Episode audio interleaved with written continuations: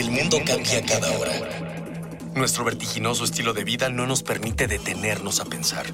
Compramos, rentamos, vendemos, consumimos.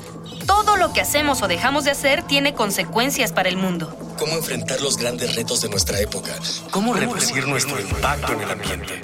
El Programa Universitario del Medio Ambiente Puma y Radio UNAM presentan Ambiente Puma.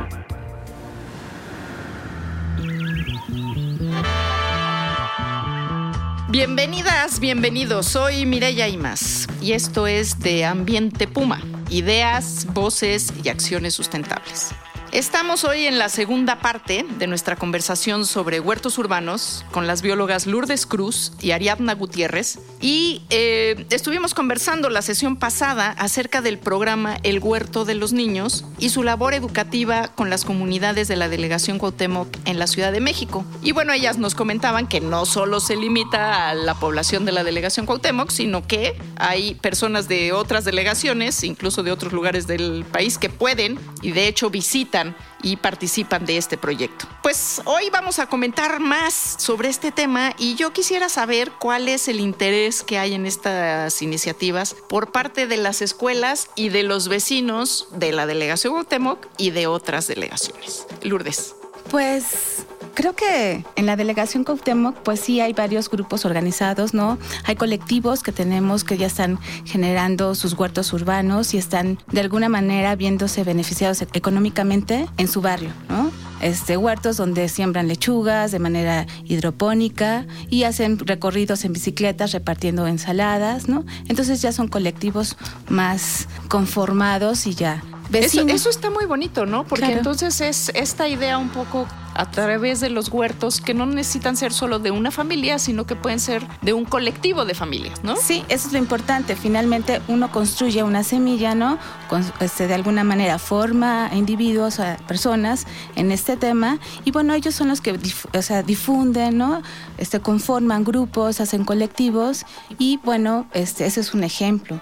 hemos también trabajado en escuelas, ¿no? Con CENDIS, ¿no? Con niños y con maestras, ¿no? Donde formamos a las maestras, capacitamos a las maestras, para que dentro de todo lo que se da en las aulas, ¿no? en, el, salón de clases, y que se puedan aplicar esta educación en, en cuanto a hablar de sobre los huertos y las plantas, ¿no? Se puedan tomar las clases en los huertos. ¿Y qué les comentan las profesoras y los profesores de estas experiencias? Pues al inicio creen que va a ser más trabajo, ¿no? Pero ya después que se empiezan a, involucrar, un poco más, a regar, a ver las plantas, a que empiezan a crecer este, los jitomates y, y ven que los niños realmente van con ganas al huerto, bueno, entonces ya se les hace como el salón más dinámico y les gusta, ¿no? O sea, lo terminan aceptando como parte de su clase, ¿no? entonces creo que es una forma de contribuir y, de alguna manera educar de otra forma en un huerto.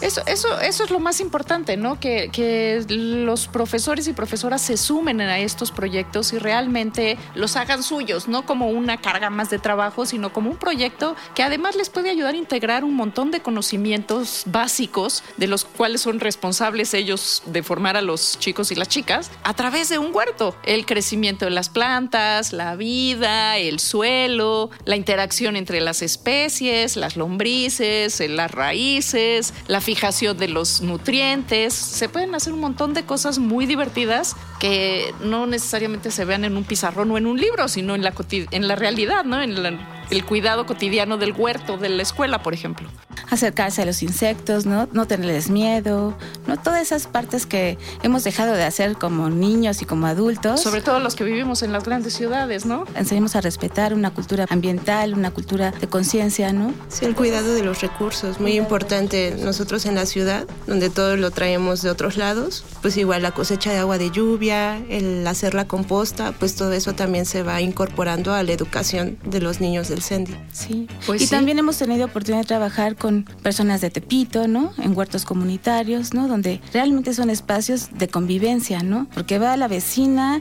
y entonces te cuenta que le fue mal y entonces que tiene que cuidar a sus nietos, pero realmente No sé si nosotros Bueno, pues enseñamos es que- o ellas también nos enseñan a nosotros. Es ese espíritu que queremos nosotros impulsar con este programa, este espíritu de comunidad, de riqueza, de mirar al otro, de construir comunidad. Y les invito a que escuchemos ahora el sondeo que las y los ecopumas han realizado en busca de voces universitarias sobre los huertos urbanos.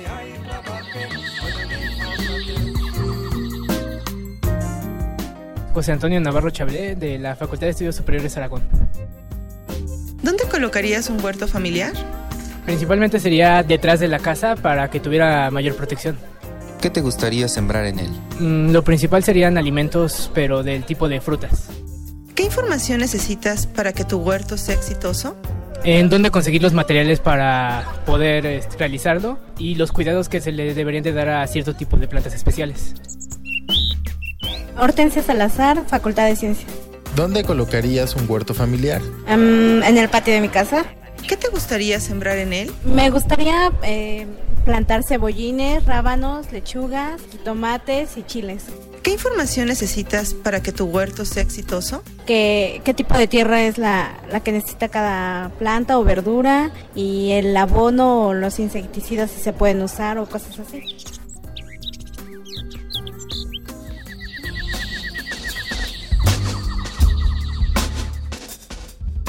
Y bueno, más allá de las familias, los barrios, las colonias, los huertos urbanos también pueden aportarle algo a la ciudad. ¿Qué, qué le dan los huertos urbanos a las ciudades? En las ecotecnias que se realizan en los huertos, como la composta y lo- la lombricomposta, pues estamos ayudando a reducir la cantidad de residuos orgánicos que por lo general se tiran, ¿no? Entonces, pues eso es algo importante. Nos enseña también a cuidar y valorar los recursos naturales que tenemos. Y Sí, y más allá que un jardín así del que no pises el pasto, no te pases de aquí, aquí hay una rejita, son espacios en donde realmente pone uno manos a la obra, ¿no? Porque si no, las, las hortalizas o lo que uno siembre, pues no se va a dar. Pues también son islas donde podemos disfrutar, ¿no? Un ambiente diferente. Estamos dentro de la ciudad, pero también estamos en un área verde, ¿no? En un espacio público donde podemos hacer actividades que no están este, relacionadas en la ciudad y te hace sentir como realmente si estuvieras en otro lugar, ¿no? El espacio es diferente, no hay ruidos, hay otro ambiente, entonces te da tranquilidad, calidad de vida, ¿no? Sí, el tiempo que, que le das a un huerto, en un huerto Tlatelolco, un espacio donde los vecinos se están acercando cada vez más. Y bueno, ahí pasan horas, cuatro horas de cursos y se te va rapidísimo, ¿no? Los, las personas adultas, niños, ¿no? Se, no se cansan de, germinar o de plantar o de estar haciendo actividades de los huertos, porque finalmente se te va el tiempo de manera diferente. Huerto Tlatelolco, platíquenos un poquito más dónde está y cómo puede ir la gente o eh, cuéntenos un poquito más de esta experiencia. El huerto Tlatelolco es un espacio donde en el, en el sismo del 85 estaba el, el edificio de Oaxaca. Está sobre Reforma y Manuel González. Y bueno, es un huerto, es un espacio donde es un espacio público que se está trabajando en coordinación con organizaciones civiles y donde se abre para la comunidad para sembrar. Entonces ahí tenemos maíz, hortalizas este, como lechugas, jitomates, mmm, albahaca, plantas aromáticas, tenemos cisternas de reco- recolecta de agua de lluvia, tenemos baños secos y es un espacio como si fuera un área verde de Tlatelolco, pero hecho un huerto. Eh, qué interesante cómo se empiezan a ligar todas las, las cosas. Se empieza a ligar el agua, se empieza a ligar los residuos, se empieza a ligar la necesidad de alimentación, se empieza a ligar con el tema de la energía. Realmente estos huertos son, pues no, no, no diríamos que la panacea, pero están muy cerquita de llegar, de, de llevarnos a otro punto, ¿no? Porque las ciudades estamos a merced de lo que se produce en otros espacios. Eh, en el caso, por ejemplo, de la Ciudad de México, además, nuestro, la mitad de nuestro territorio y eso poca gente lo sabe, es suelo de conservación, o sea, hace que no es suelo urbano. ¿Cómo podemos conectar nuestros huertos de la ciudad con estos territorios no urbanos de la ciudad?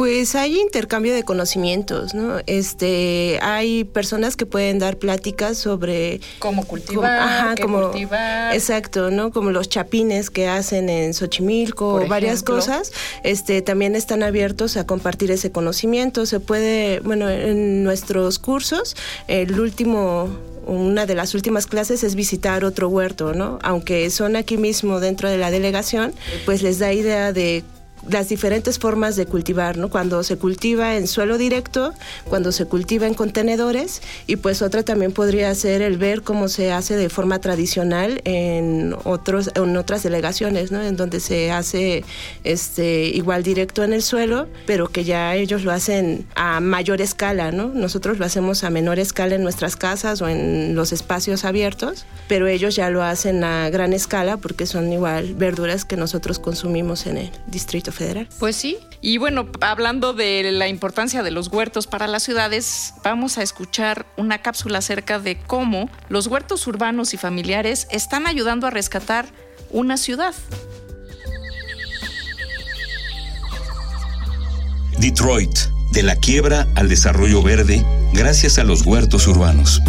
Quizá Detroit se convierta en el paradigma del nuevo sistema económico un sistema sostenible y verde. Hace años era una de las ciudades más prósperas de la Unión Americana al ser uno de los centros de producción de automóviles más importantes a escala mundial.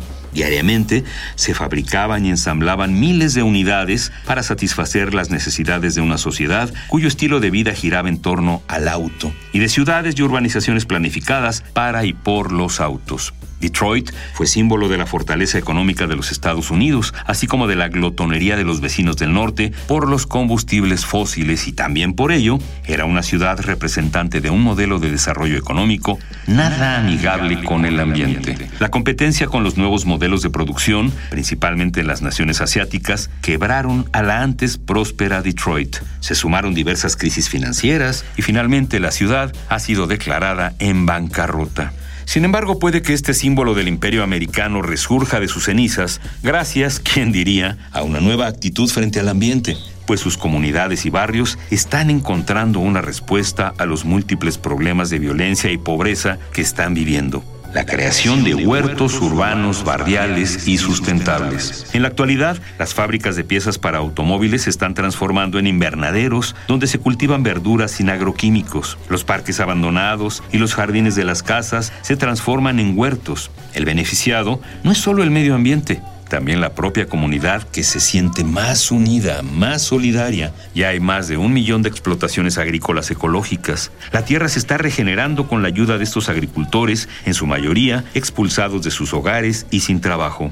Detroit ha pasado de contar con 2 millones de habitantes a ser una ciudad de 700 mil. La Red por la Seguridad Alimentaria de la Comunidad Negra de Detroit es un caso especial. Se trata de una ONG que ha creado su propia granja en un parque abandonado de la ciudad. En sus dos hectáreas, la organización produce miel, verduras, frutas, setas. El objetivo es demostrar que es posible cultivar sus propios alimentos y lograr de esta forma la independencia e incluso algunos ingresos.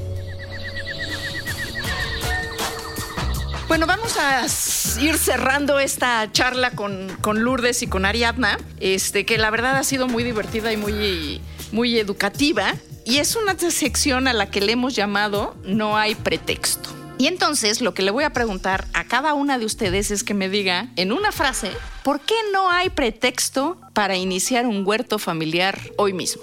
Lourdes. Porque todo lo que puedes producir, bueno, tener en tu huerto es para un beneficio en cuanto a tu alimentación, en cuanto a tu economía, en cuanto a tu calidad de vida. Entonces, como individuos también requerimos acercarnos un poco más a estos temas, ¿no? Este, Ariadna, en una frase, ¿por qué no hay pretexto para que empecemos hoy los que nos escuchan y nosotros aquí a hacer un huerto urbano? Porque es una actividad que te hace más feliz pues es, esa es una extraordinaria respuesta. Realmente acercarnos a la naturaleza nos hace, nos hace más felices, porque nos recuerda que al final del día todos somos materia orgánica. Y bueno, pues les agradezco muchísimo a las biólogas Lourdes Cruz y Ariadna Gutiérrez. Y bueno, pues agradecemos muchísimo a todos los eh, colaboradores del Puma, a la Dirección General de Divulgación de la Ciencia y sobre todo a ustedes que nos escuchan desde casa. Les invitamos al siguiente programa donde seguiremos platicando sobre agricultura urbana. Yo soy Mireya Imas y a nombre propio y del Programa Universitario del Medio Ambiente, Radio UNAM, les damos las gracias por sumarse a este esfuerzo de hilar comunidad. Una pequeña acción. Un cambio de actitud. Nuevos hábitos. Y nuevas formas de entender y relacionarnos con el mundo. Paso a paso. Aportamos un granito de arena. Para construirnos un futuro. El Programa Universitario del Medio Ambiente Puma y Radio UNAM presentaron Ambiente Puma.